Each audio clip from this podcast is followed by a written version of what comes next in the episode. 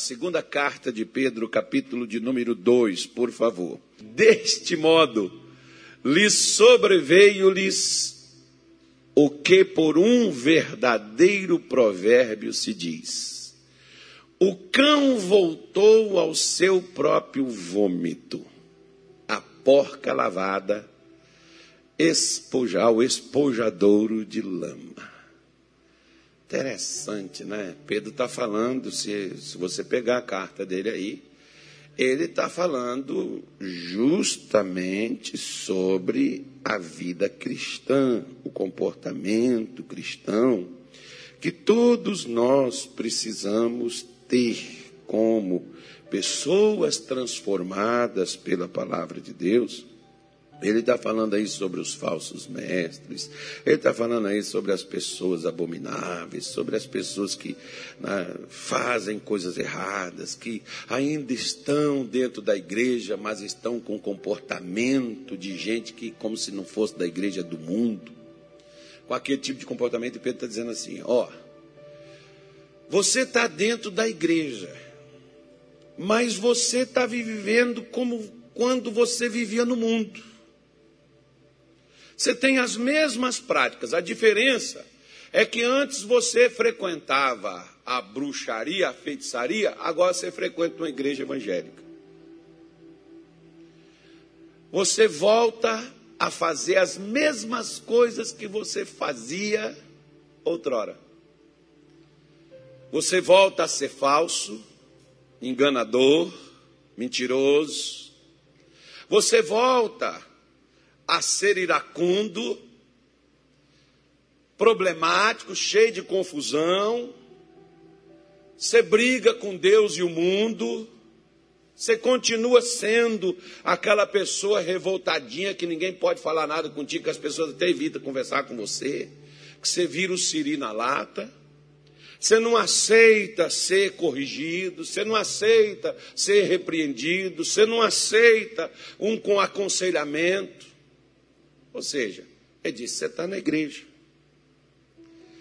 Mas você vive como você vivia antes, fora dela. Então, nesse tipo de gente, Pedro está dizendo assim: ó, nessas pessoas se cumpre o que diz esse provérbio. O cão voltou ao próprio vômito. Logo de manhã cedo, a gente falar um negócio desse aqui, é meio nojento, porque o cachorro, ele vomita, mas depois ele volta e come o vômito dele. Novamente. Se ele vomitou, é porque aquilo não deu certo nele. Por que, que ele come novamente? Às vezes nós, mesmo sabendo que está errado, tem gente que até diz assim: Eu sei que eu estou errado, pastor. Eu sei que eu preciso mudar. Ô oh, meu filho, ô oh, criatura. Pelo amor de Deus, então por que, que você insiste na mesma coisa? Você tem que chegar diante de Deus e falar: Senhor, eu não aceito isso não. Eu sou seu filho, eu sou seu servo, eu estou na sua casa, eu quero a sua presença. Eu tenho que ser diferente, Deus. Eu não posso ser assim. Antes era normal. Se tem uma coisa que eu orei bastante para Deus ajudar eu mudar, irmão, foi a minha personalidade. Eu era complicado de lidar. Complicado de, de, de, de, de aceitar coisas. Mesmo sabendo que eu estava errado. Mas eu queria ser o que eu, se eu quebrar a cabeça, a cabeça é minha. Se eu perder o dinheiro, o dinheiro é meu. Você não tem nada a ver com isso. E eu coloquei pessoas do meu lado para sofrer junto comigo por causa da minha, das minhas burrices. Como às vezes o pai de família, a mulher, o filho coloca os pais para sofrer com ele por causa daquilo que ele faz. Simplesmente porque a pessoa não quer mudar. Eu já contei para vocês, por exemplo, que a gente tinha um, meu pai tinha aquele negócio de levou Deus filhos para poder se batizar, tinha aquele tal de chamados padrinhos. E eu tinha um padrinho que toda vez que eu ia na casa dele, ele me dava um presente. Era um porco, era um cavalo, era um boi, uma coisa assim. Era bom ir lá. Uma pena que agora ele já não vive mais, né? Mas senão podia pegar. Uma época eu tinha umas cabeças de gado, um negócio bom, irmão. Tudo presente do padrinho. Ele era um homem assim, bem próspero, e ele gostava de dar as coisas. E um dia eu fui lá e falou assim: Hoje eu vou te dar um presente que você não tem aí, que eu não te dei ainda. Foi lá no chiqueiro e falou assim para mim: Escolhe uns leitãozinhos lá, você pode escolher qualquer um desses aí, fêmea, macho, o que você quiser levar. E eu peguei um porquinho pretinho, sem pelo, lisinho, uma coisa assim bonitinha, apenas que estava dentro da lama, mas você lava ele e tal. Eu falei, eu vou lavar o porquinho. Aquilo ali ficava fácil até para fazer torresmo, porque não tinha cabelo. Né? Já estava pensando, olha a gordura, o que, que é, né, irmão? É, já pensa no torresmo, um pouquinho já. oh, meu Deus do céu, até a misericórdia. Precisa mudar isso também. Aí. Aí quando peguei um pouquinho, falei com meu pai. Cheguei lá na casa, falei, pai, olha, ganhei um pouquinho, mas eu não quero esse pouquinho na lama, não. Eu queria que o senhor fizesse um chiqueiro, colocasse assim um cimento, um negócio bom assim, para não deixar o pouquinho na lama. Meu pai, não, já fiz um aqui, tem um aqui, ó, você põe um pouquinho aqui. Só que eu olhei no meio e tinha um buraco. Eu falei, mas pai, esse aí tem um buraco, eu não quero buraco nenhum. Ele falou assim, meu filho, não tem como. Eu falei, mas pai, eles têm que viver só no limpinho. Ele falou assim: meu filho, porco é porco. Ah, não é impossível. Ah, tá bom. Aí meu pai colocava água no coxo, comida lá no coxo, tinha dois, um separado do outro, água é comida, um é ração, o outro é comida. Mas lá no meio tinha um buraco aberto, no meio daquele, daquele cercado, tinha um buraco aberto. E ali meu pai colocava água. Porque o porco, ele gosta de deitar na água naquela lama e virar de um lado para o outro. Aquele é o banho dele, ele anda sempre sujo. Para ele, ele está limpo, né? E eu fui lá, peguei, meu pai colocou uma mangueira, colocou uma torneira lá no chiqueiro. Eu fui lá, eu lavava o porquinho tudinho, irmão. Enquanto ele estava comendo. Ele deixava eu lavar ele. Lavava ele todo. Se tivesse um sabonete, eu passava até um sabonete dele, passava um perfumezinho nem que fosse avanço. Né? Queria o porquinho cheirosinho. Quando eu terminava, meu pai disse: Você vai ver o que, que ele vai fazer. E meu pai deixava eu fazer, para me aprender. Eu falava, eu, achava que, não, meu pai está enganado, não é assim, não, não é bem desse jeito. Né? E aí meu pai deixava a gente aprender vendo. Aí o porquinho, quando eu terminava de lavar ele, para onde que ele corria? Lá para o buraco entrava nele, mexia para um lado, mexia para o outro. Eu falei, não vou lavar ele de novo. Irmão, lavei esse porco umas três vezes. Sabe, depois eu falei, fica sujo, miserável. Não adianta não, você não quer. E larguei o porco para lá. Porque a natureza do porco é comer coisa podre e viver na lama. É a natureza dele. Assim, a natureza de muitas pessoas é essa: é viver na lama, é viver na podridão. Pessoa vive, aquilo para ela é normal, ela não se sente mal.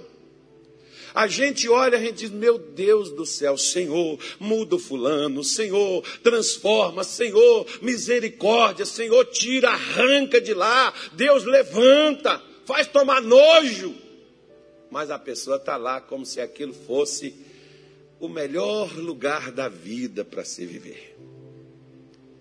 E às vezes, essas pessoas são pessoas que frequentam igrejas, são pessoas que já até se batizaram. Você vê de vez em quando que a gente tem aquelas perguntas que nós fazemos assim: Ô pastor, crente pode fazer isso? Por quê? É porque às vezes a gente vê dentro da igreja crente fazendo aquilo. E a gente acha, porque o crente, como às vezes eu já cheguei a falar com a minha, a minha esposa quando nós começamos, ela dizia assim: Mas a mulher do pastor faz isso. Não significa que ela está certa. Vamos aqui na palavra de Deus e vamos ver. Aí a mulher, a minha esposa, ah, porque você tem a noção, por exemplo, que às vezes a pessoa está na igreja, você pauta a sua vida pela vida daquela pessoa. Um dia eu cheguei na nossa sede estadual, lá em Minas Gerais, 1994, tá, irmão? Um dia. Por isso que eu falei um dia. Um dia de muitos anos atrás. Eu cheguei lá na sede, que o pastor me chamou para ir para lá, para ajudar ele lá na sede, para auxiliar ele. E eu fui para lá para a sede, pra... mas lá já tinha cinco auxiliares. E tinha um pastor que ele estava fazendo culto, e aquela coisa assim, entusiasmada, aquele negócio. E eu olhei assim e falei, Senhor, eu quero ser igual aquele camarada. Fiquei na minha oração, Deus, eu quero ser igual a ele. Deus, eu quero ser igual a ele. Aí eu já me achava desgraçado, cara, mas eu não tinha nada. Vendo aquele camarada ali, eu não tinha nada. Irmão do céu. O problema meu foi quando eu fui conviver com eles que eu comecei a orar já ao contrário. Senhor, não quero ser igual esse cara, por favor. Cancela todas as orações que eu fiz. Eu já tive que fazer oração contra agora. Que antes eu queria ser igual, agora eu não quero. Não, irmão. Você não tem que pautar a sua vida como a vida das pessoas. O nosso modelo é Jesus. Você tem que querer ser igual a ele. E quando você quiser ser igual a pessoa, primeiro checa. Não só na igreja, porque na igreja todos nós somos paz e amor. Não, é graça e paz. Graça e paz, irmão. Às vezes o camarada chega aqui para o Natal e diz graça e paz. Irmão, até de falar graça e paz, o sujeito já fala com raiva, porque ele não gosta do Natal. Mas tem, o, né, tem o, as coisas formais que tem que ser feita. Graça e paz. Que tem que falar. Né? Você vê que tem gente, por exemplo, que até o bom dia deles é aquele bom dia seco. Bom dia. Né? E tem uns que nem bom dia dá. Chega, muda e sai calado. Você chega, né? Aí a pessoa tá, aí, bom dia, irmão. Nem, nem responde. Né? Aí, aí você acha que a pessoa não ouviu, você diz, oi irmão, bom dia. Bom dia. Porque não gosta da pessoa. Mas está na igreja, toma santa ceia, como o pão da ceia, bebe o cálice. Fala do amor de Deus. Fala até língua estranha, irmão. Como esse pastor lá, aquela coisa, aquele negócio tal. Aí eu, eu olhei assim e falei, Senhor, eu quero ser igual a esse cara. Quando eu fui conviver com ele lá na sede, eu falei, não quero não, Senhor. Não, não quero não. Cancela tudo que eu pedi para o Senhor, não quero ser igual a esse pessoal não. Por quê? Porque eles estavam ali de fachada. No culto eles eram uma pessoa de Deus. Fora do culto, eles eram uma pessoa qualquer. Era o cão voltando ao vômito. Era o porco voltando para a lama. Dentro da igreja, paz do Senhor, graça e paz. Ô oh, irmão, Jesus te ama. Mas quando a gente vai para o trabalho, como lidamos com os colegas, com o patrão, com os empregados? Como lidamos no nosso dia a dia? Porque às vezes ser, ser, ser crente num ambiente onde você não é confrontado, Ser crente num ambiente onde você não é muitas vezes pressionado, pode ser fácil. Agora, ser crente, onde você não pode só dizer que é, mas você tem que ser, é nisso que às vezes passa todos os nossos problemas e servimos de mau exemplos. E como diz a Bíblia, fazemos até o caminho do Senhor ser blasfemado por causa de nós. Porque às vezes a pessoa diz assim: nunca faça isso, irmão. Nunca, nunca pense que Jesus é igual a alguns tipos de crentes que tem dentro da igreja. Nunca compare. Nunca compare. Tanto é que a Bíblia diz: se alguém está em Cristo, se não está, não é. E se não é, não se tornou uma nova criatura e as coisas velhas ainda estão lá. Olha para mim. Sabe, lá na nossa casa todo mundo tem. Na minha tem, na sua deve ter também. tem um lugar que a gente chama o quartinho da bagunça.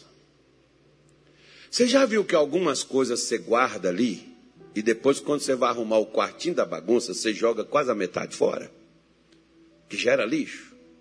Que não devia estar lá? Coisas que você guarda assim nas gavetas das suas cômodas, estantes, aquelas coisas. Quando você vai fazer uma limpeza, você joga sacolas de lixo fora daquilo. Que aquilo não devia estar lá. Às vezes você também precisa fazer. Nós precisamos parar e ver o quanto de lixo está produzido dentro de nós e jogar fora. Aquilo não tem mais serventia nenhuma mas aquilo ocupa espaço. Às vezes, olha o tipo de pensamento que a gente está tendo, o comportamento. A gente tem que pegar isso, jogar fora, tirar. Nós não podemos ser daqueles que estão na casa de Deus e vivemos como se Deus não estivesse em nós. Diga assim: eu não posso só estar na casa de Deus. O Deus da casa tem que estar na minha vida. Quando Deus está na nossa vida, é que as coisas se tornam diferentes. Se Deus não estiver, eu posso estar na casa dele, é como eu costumo dizer. Ouvi essa frase, não sei quem foi que falou. Acho que, acho que a primeira vez que eu ouvi falar foi a Joyce Maia. Que ela disse o seguinte: quando você, se você estiver numa garagem, dormir numa garagem, isso não te faz um carro, mesmo que você esteja dormindo na garagem. Porque a garagem é o lugar onde a gente guardamos, nós, guardamos o automóvel. Mas ela disse: se você está numa garagem, só de estar lá, isso não te torna um carro. Só de estar na igreja não me torna um cristão. Só de me batizar nas águas não me torna um cristão. O batismo é um ato de declaração que você fez da sua crença em Cristo, mas não significa que você está perfeito. Nós somos, diga assim, eu estou em construção, espero terminar logo. Você não fica assim, por exemplo, quem aqui está construindo uma casa? Tem só uma pessoa, diga assim. Quem está precisando de uma casa diz assim: Eu vou começar a construir esse ano agora.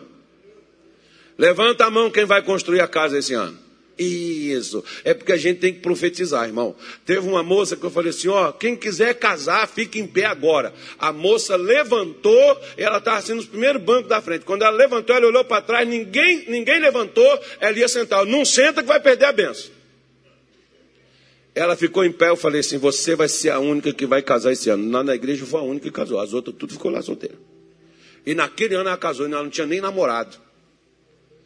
Irmão, na hora que o pastor falar com você, profeta, quando passa na vida da gente, e eu sou profeta de Deus, que eu estou aqui para profetizar sobre Deus na sua vida.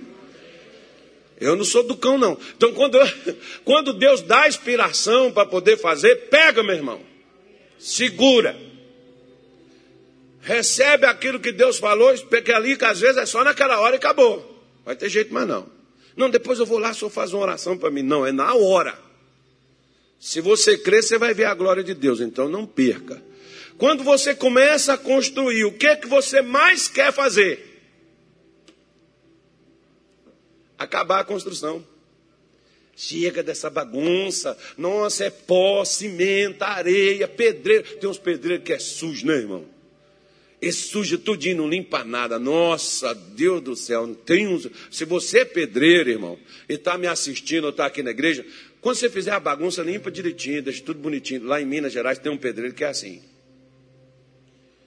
Ele trabalhou lá para uma casa lá para nós, mas parecia que não tinha nada. O cara limpava todo dia, no final do dia, limpava tudo, toda a sujeira. Fez o serviço, ele limpava, pedia até o vassoura, o rodo, passava ali, limpava tudo, tirava todo aquele negócio. Eu gostei daquele camarada. É porque pouca gente faz isso. Não, aí joga cimento para tudo quanto é lugar, espirra tudo quanto é lugar, massa cai lá, fica dentro do balde, endurece, perde, joga fora. Não, o pedreiro bom não, o camarada faz o troço tudo bonitinho, preto no branco, faz a coisa toda ali. É porque faz com carinho, faz com amor, não é só para ganhar dinheiro. Você põe o seu caráter. Aí quando você olha assim, nossa, esse homem é porco, hein? Não é assim que a mulher fala? Homem porco, olha só o que, que ele fez aqui, largou essa bagunça toda aqui. Já escutou isso, Natália? Já escutou? Mas não foi de você, diga graças a Deus. Eu escutei dos outros. Eu já escutei muito isso. E gente fala assim: Ô homem porco, olha a sujeira que ele fez aqui e não limpou nada. Pois é. Então, graças a Deus, diga assim: graças a Deus, não é de mim que estão falando. Porque eu não sou assim. Amém? Glória a Deus. É assim que nós cremos, é assim que nós agimos, é assim que nós pensamos. E às vezes, por não mudar, tem coisas que não avançam. Você já viu que tem crente, por exemplo, diga assim: não sou eu, pastor. Isso. Mas tem crente, irmão, que ele atrapalha o pastor pregar. Por quê? Porque a gente não pode deixar a pessoa para trás, a gente tem que buscar ela, pegar ela e trazer aonde a gente está. Você não pode deixar ela lá e ir na frente. Só que por ela não ir, ela atrapalha o crescimento e o avanço dos outros, porque o pastor não pode deixar ela para trás. Como assim? Quer ver?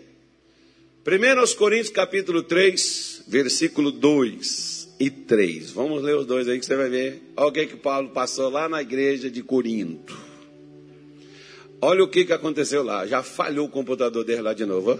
Eu não vou nem confiar nesse povo mais. Foi só eu, não sei por que eu fui elogiar, Natália.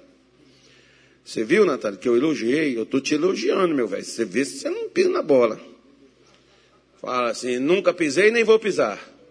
Já pisou quando estava do lado de Satanás. Aí, nossa, o cachorro lambia sua boca, né? Rapaz, coisa, era brabo, né? Rapaz, como mudou. Lembra daqueles cachaceiros que bebia contigo? Ainda tem uns ainda na bebida? Já morreu já? Agora, se tiver alguns vivos, aí perguntar assim, moço, e o Natália? Ele falou, qual o Natália? O Natália Leite. Não, aquele era o Natália da cachaça, não era o leite, não. O cara bebia uma pinga danada. Aí falou, você sabe dele? Sei. Moço, Natália mudou. O Natália não bebe mais, não. Natália agora é crente. Natália é obreiro, expulsa demônio, prega o evangelho. Natália é lá do coral dos homens que vem. Não vai cantar, não, meu velho? Os, os, homens não cantam mais, não? Os homens parou de cantar. É, eles começaram e parou de novo. Aí Aí o, o Natália, moço, o Natália anda bonitão, olha só como é que o Natália tá. Vai para lá, todo domingo de manhã cedo, fica lá do lado do pastor lá. Quem diria, hein, rapaz? Como aquele homem mudou. E antes era por boteco, agora é para a igreja, para a casa de Deus. Então você vê as mudanças. Olha como é importante mudar. Olha a referência que a pessoa vai dar de você. Versículo 2 diz assim: Paulo está falando: Com leite vos criei e não com manjar porque ainda não podeis, nem tampouco ainda agora podeis, porque ainda sois carnais. Pois havendo entre vós inveja, inveja, irmão, não é coisa demoníaca, não é coisa da carne. Não tem problema nenhum as pessoas terem inveja de você. O problema é você ter inveja dos outros. E tem gente que tem. Por quê? Porque inveja é quando você quer ter a vida do outro. Lembra que eu tinha inveja lá, queria ser igual ao pastor? é inveja. Isso é carne. Você pode, você não precisa querer ser igual eu, você pode ser melhor do que eu, porque Deus tem o melhor para você. Não, não pauta a sua vida pela vida dos outros. Não diga assim, eu sou eu. E jacaré é um bicho da água. Não se compare com ninguém porque você é ímpar. Sua digital só você tem. Mas ninguém tem, irmão. O Espírito Santo que Deus pôs em você, uma unção que Deus pôs na sua vida é única, porque o dom que Ele deu para mim, às vezes não dá para você. O que Ele deu para você não dá para mim, é só você tem, você é especial. Diga assim: Eu sou especial. Então você pode cantar assim: Quero que valorize o que você tem. Você é um ser, você é alguém tão importante para Deus. Chega de ficar sofrendo angústia e dor neste seu complexo inferior, dizendo às vezes que não é ninguém. Eu venho falar do valor que você tem. Eu venho falar do valor que você tem. Diga assim: Eu tenho valor. Eu não fui comprado nem com ouro, nem com prata, nem diamante, mas com o sangue do Cordeiro de Deus. Olha que valor tremendo. Aí ele diz assim: porque ainda sois carnais, pois havendo entre vós inveja. Qual é outra coisa mais? Contenda. Oh, irmão, quando sua mulher quiser discutir contigo, não discute, para, larga que troço para lá, sai fora. Vai dar uma volta. Vai tomar um café, um chá, um suco. Sai de perto. Não vai discute não, irmão. Às vezes toda briga começa numa discussão. Ele diz: contenda. Se você vive contendendo, discutindo com os outros, porque tudo assim, você quer provar que você tem razão. Para com essa coisa. Eu tinha um professor de filosofia que ele era, aquele homem era top. Era um pastor da, da Assembleia de Deus e dava aula na grade lá no Rio de Janeiro, e eu fiz lá na época lá. Inclusive, até, nem terminei, mas não terminei porque eu, eu, parei, não, irmão. Eu terminei porque eu fui, eu fui transferido para o Pará e eu não, não, não pude concluir. Não tinha. Falando nisso, a grade está até com as inscrições abertas. Tá bom? Tá pra, tanto do, do avançado quanto do, do básico. Você pode ir na secretaria, pegar maiores informações e nós, no dia, até o dia 20 de fevereiro, agora, para você poder se inscrever e, e participar disto aí. Professores 10, ó, gente de Deus. Inclusive, tem um professor que está aqui na, na, na, coisa, que ele nem sabe que ele vai ser o professor, mas Deus falou agora. Põe fulano, Carlos. Aí, isso. Que ele, ele estudou comigo. Então, então ele, ele aprendeu. Então vamos lá. Contendas e dissessões. Não sois porventura carnais e não andais segundo os homens se você vai no fluxo, pastor, todo mundo é assim. Diga assim, então eu vou ser diferente.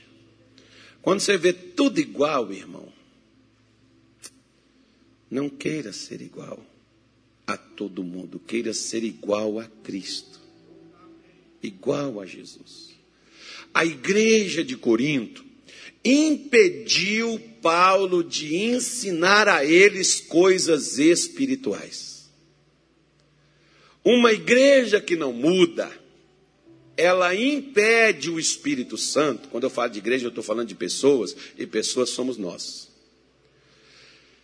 Que, que, o que, por exemplo, assim, o que benefício eu ganho se toda vez que eu tenho oportunidade de receber o ensinamento do missionário, o ensinamento que ele dá é o mesmo de sempre?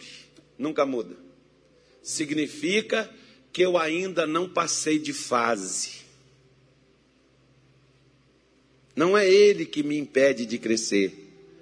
Sou eu que não mudei. Deus não passa as fases se eu não mudei. Para você poder entender, eu gosto de explicar assim, para as pessoas entenderem de uma forma. Né, que às vezes tem uns que entendem, outros às vezes têm dificuldade de compreender o que a gente fala. Porque às vezes nós falamos pensando que às vezes a pessoa está no mesmo compreensão nossa. E às vezes não está. Para você poder entender. Quando eu comecei a escrever, o meu sonho era escrever. Agora eu fui para a escola, nossa, eu fiquei muito alegre, eu fiquei muito feliz. Poucas crianças gostam de ir para a escola. Mas como eu queria aprender, escrever, eu tinha muita vontade de ir. Eu queria ler. E sabe qual é o que, que eu queria ler? A Bíblia da minha mãe. Só que eu não sabia. Eu pegava aquelas figuras, aquelas Bíblias ainda com figura, aquelas Bíblias desse tamanho assim, ó. Aquelas Bíblia católica, minha mãe tinha, grossa, dessa grossura assim. Se abria aquilo ali, olhava, tinha a página da escritura e tinha as figuras né, a transformação da água em vinho, tinha, tinha lá um, dois homens com as talhas, negócio, aquela coisa ali, água, aquele negócio ali, aquelas fotografias. Aí eu gostava de ver aquilo, mas eu não sabia ler.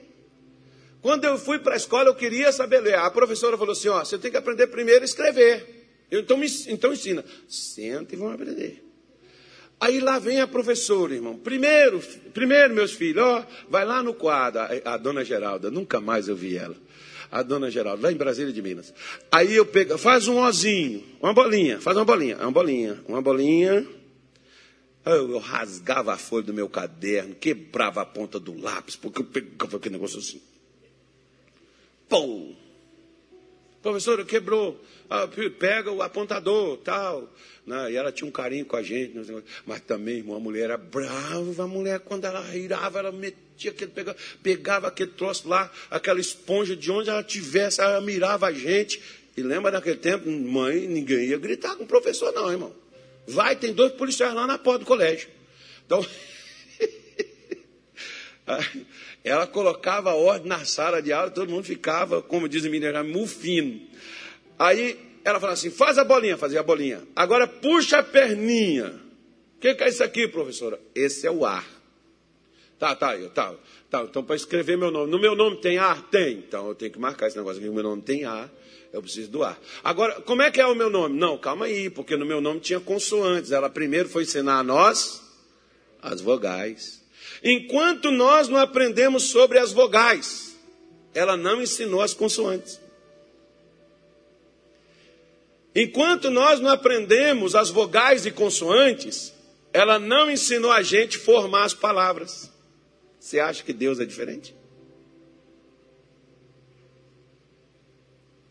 Por que, que Paulo diz que não pôde falar coisas espirituais? Às vezes Deus quer te ensinar coisas espirituais, mas Deus tem que falar de coisas carnais comigo. Porque eu ainda não mudei. Eu ainda vivo no nível das discussões de provar que eu sou o cara, de provar que eu estou certo, de provar que eu tenho razão. Porque tem gente que é assim. Ele quer provar tudo. Ele quer discutir tudo. Você não vê que todo mundo quer ser treinador da seleção brasileira e vai ter Copa do Mundo esse ano. E vamos ver o que, que o, o doido, o abestado, o louco do técnico vai convocar. E tem uns que já dizem assim: não vai ganhar nada. Vai perder. Esse ano não passa nem na primeira fase. Porque nós temos uma multidão de técnicos. Assim nós entendemos de economia. Paulo Guedes, Armínio Fraga, não, não Armínio Fraga, não, como é que era o nome aqui, cara? Henrique Meirelles. Henrique Meirelles. Esses caras não sabem de economia. Se fosse eu ministro da Fazenda, se, meu irmão, você não é ministro nem da sua vida.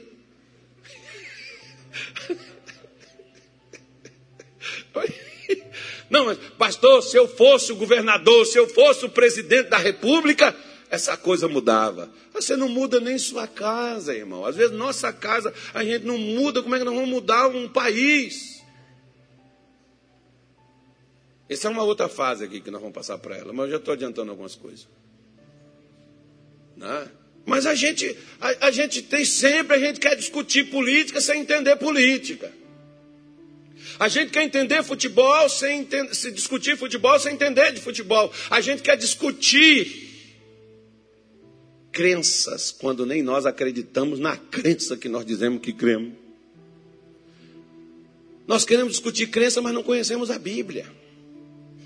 Você vê, por exemplo, as pessoas dizem, na minha igreja é assim. E quem diz que a sua igreja está certa? Quem diz que a sua igreja está correta? As pessoas discutem Questão de doutrinas de igreja, porque lá na nossa igreja não tem essa coisa. Lá na nossa igreja, a nossa igreja é essa. Aí tem outro que diz assim: não, não, não, vamos passar para outra fase, vamos deixar isso aqui para outra fase. Então Paulo está dizendo: eu não pude falar. Vocês não deixaram eu dar a vocês lições espirituais. Eu tive que tirar vocês, porque primeiro nós temos que ser tirados da dimensão carnal. Para depois você entrar para a dimensão espiritual.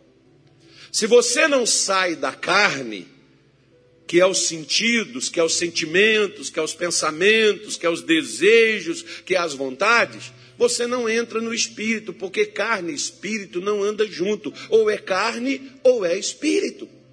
A única maneira, por exemplo, que eu posso sair da carne é andando em espírito, porque aí eu não vou satisfazer os desejos da carne. Se eu andar na carne, eu vou querer satisfazer os desejos da minha carne. Como por exemplo, agora eu não estou nem com fome, você acredita? Mas deixa aparecer um cheiro de um café.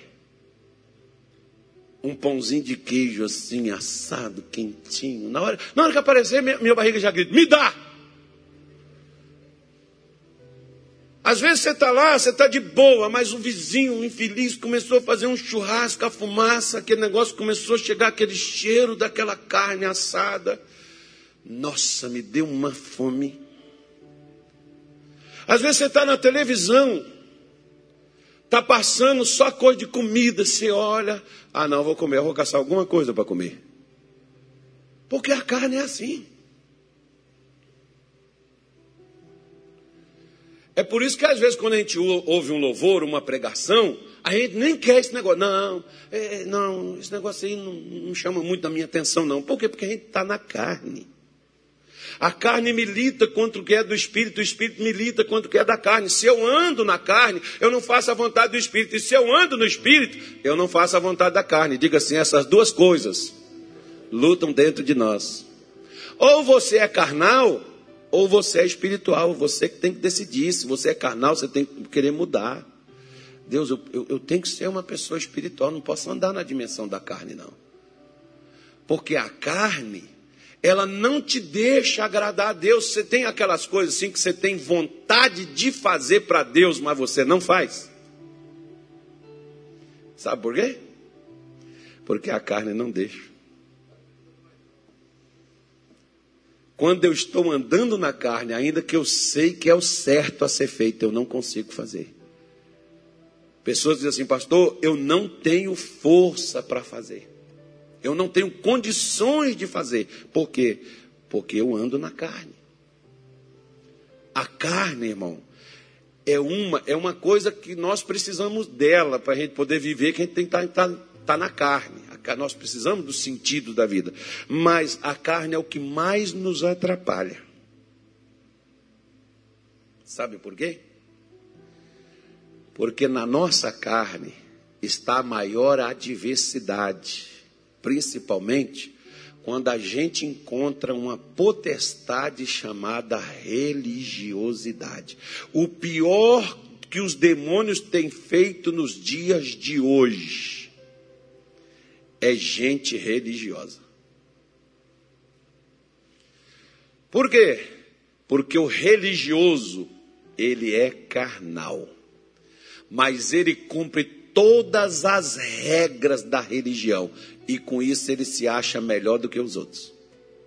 Porque eu vou na igreja, porque eu dou dízimo, porque eu oro, porque eu jejuo. Lembra daqueles dois que foram ao templo? Um orava batia no peito e dizia assim: Senhor, tem misericórdia de mim, que eu sou um homem pecador. O outro está lá, Senhor, graças eu te dou. Jejuo duas vezes por semana e dou dízimo de tudo e não sou como os demais homens. Acho que ele estava até fazendo assim, ó.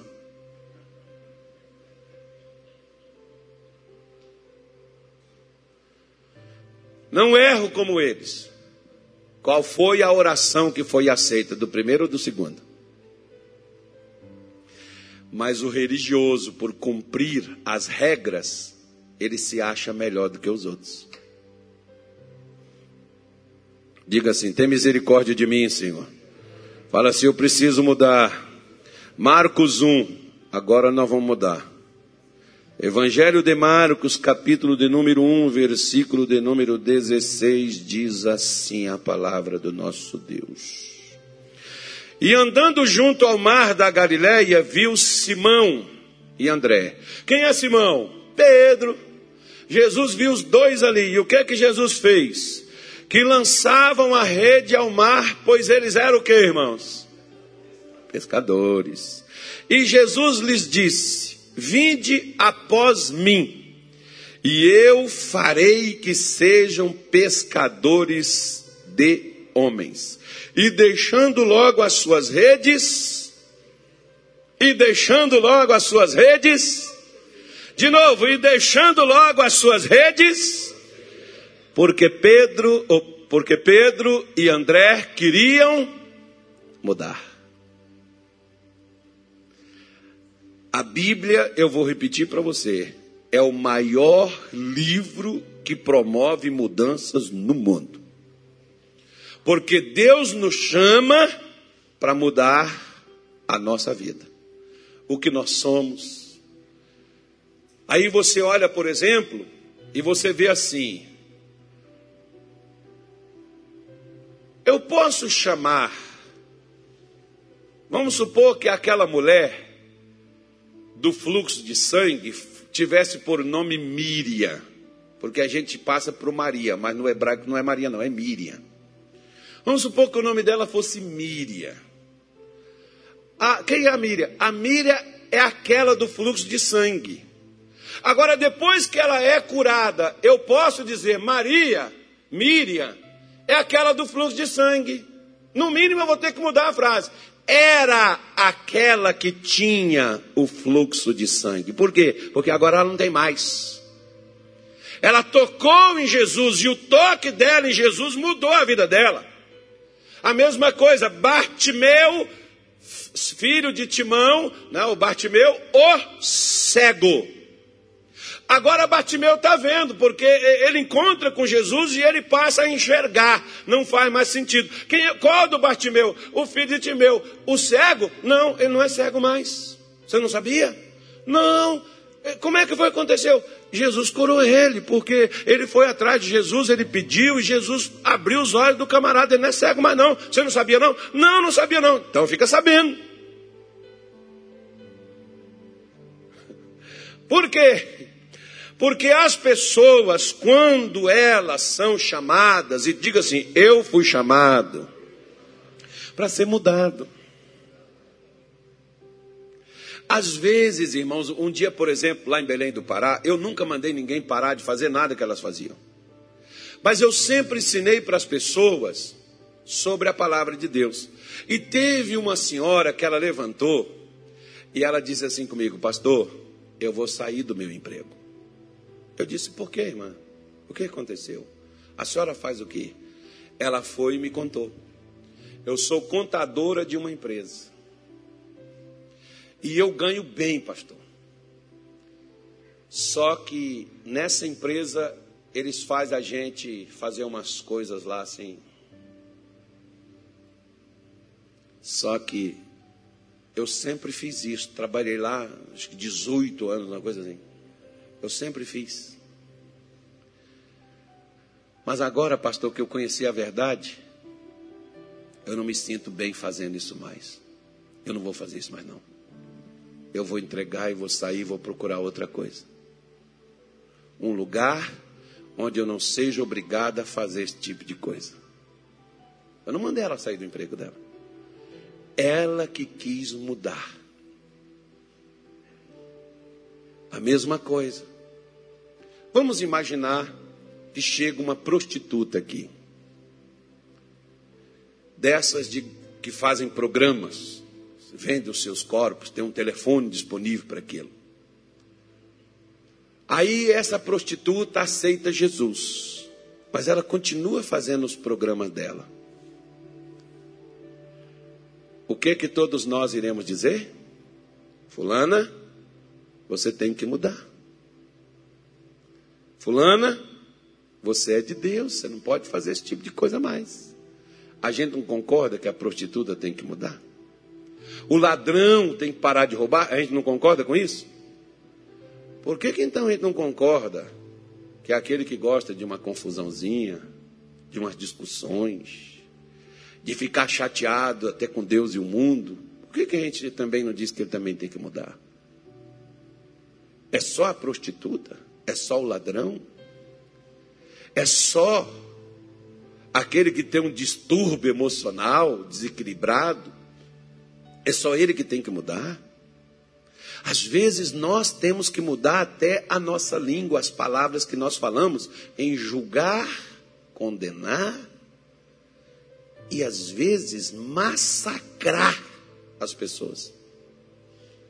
Porque uma das coisas que mais atrapalha uma pessoa mudar, você sabe o que, que é? Sabe o que, que mais atrapalha uma pessoa mudar? É ela estar num ambiente que não proporciona a ela isso. Tanto é que a Bíblia diz: aquele que anda no caminho de quem?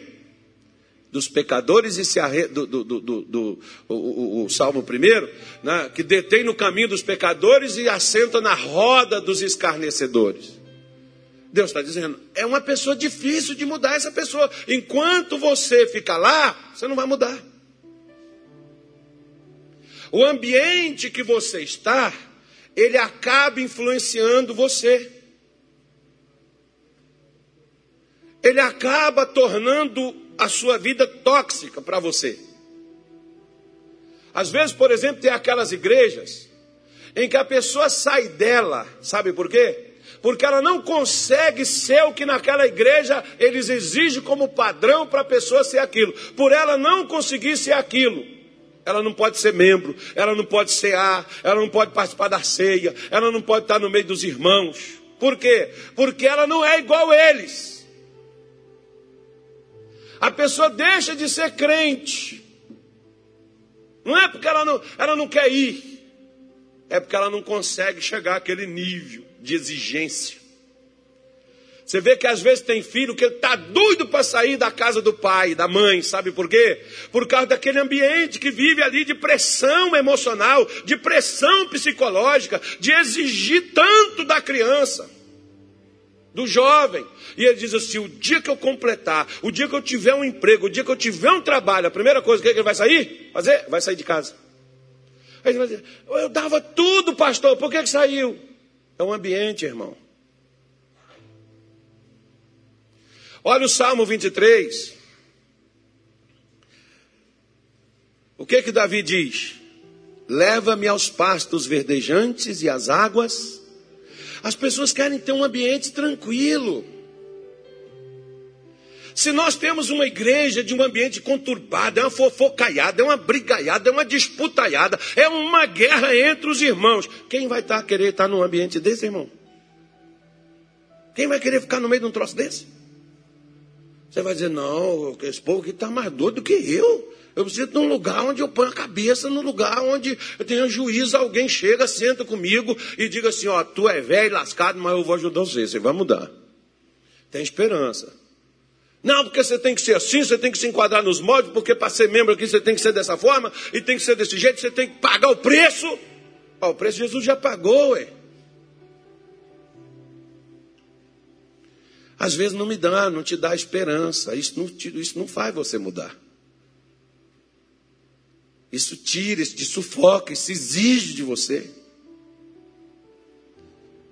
Nós não temos que exigir das pessoas mudanças. Nós temos que apenas incentivá-las.